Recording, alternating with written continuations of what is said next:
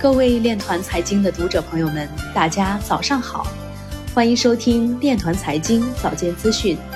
今天是二零二一年三月二十九号，农历二月十七。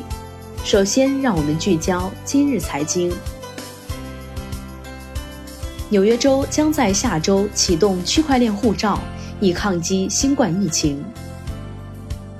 俄罗斯反洗钱机构正与银行合作监控加密货币兑换为法币的交易。昆山警方破获仅用比特币结算全球最大游戏外挂案，涉案金额达数亿元。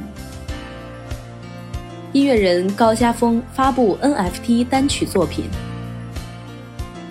以太坊非零地址数量突破五千六百二十万个，创历史新高。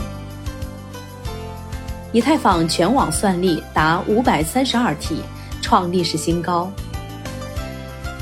网络安全和物联网公司 Vesky 近日宣布，将于三月三十一号拍卖使用 NFT 防伪的手表。EOS 当前最大的 DeFi 应用 Effect Network 宣布将迁移至币安智能链，开发者担心 EOS 的未来。美国证券交易委员会律师表示，Ripple 币持有人希望干预 Ripple 诉讼，以恢复投机交易。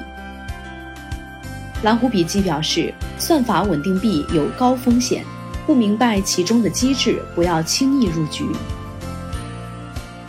印度财政部长表示，加密货币所得应作为收入征税，消费税适用于加密货币交易所的服务。